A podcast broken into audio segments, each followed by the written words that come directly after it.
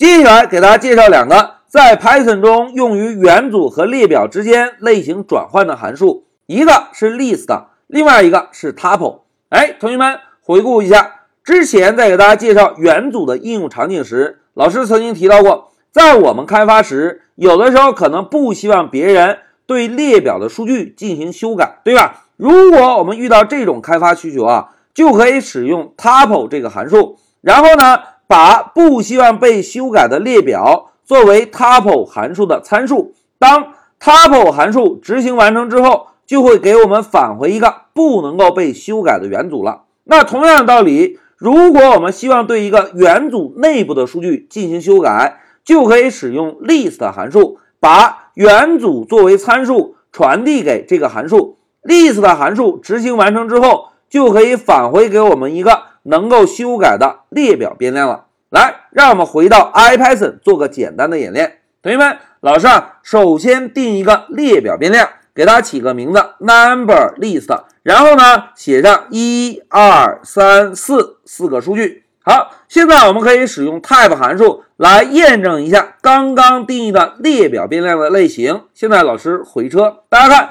Number list 现在的类型确实是一个列表，对吧？如果我们不希望其他人能够修改这个列表变量内部的数据，我们呢就可以使用 tuple 这个函数，把列表变量当做参数传递。传递之后，我们在前面呢再定一个元组变量来接收一下函数的返回结果。老师呢就给这个变量起个名字，number 下线 tuple 等于。好，现在老师回车，回车之后，我们同样使用 type 函数来检查一下 number 下划线 tuple 这个变量类型。来回车，大家看，现在 number tuple 这个变量类型是不是已经是一个不能修改的元组类型，对吧？这个是 tuple 函数的作用，可以把一个能够被修改的列表转换成一个不能被修改的元组。那接下来我们再演练另外一个函数，同学们。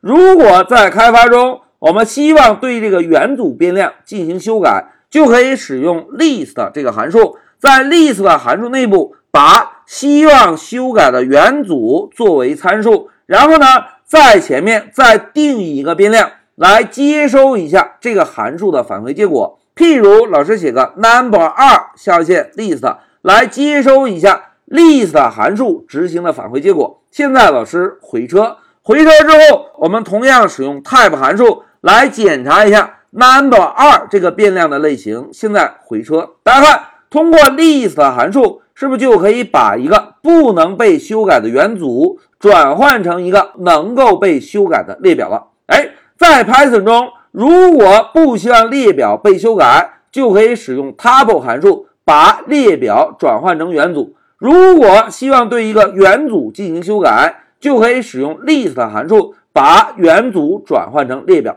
哎，两个函数名是不是跟两个类型名是完全一样的，对吧？所以大家只要记住这两个类型名对应的英文单词，这两个函数就可以轻松记住了。好，讲到这里，老师就给大家介绍了两个在 Python 中专门用于元组和列表之间转换的函数，一个是 list，另外一个是 tuple。现在老师就暂停一下视频。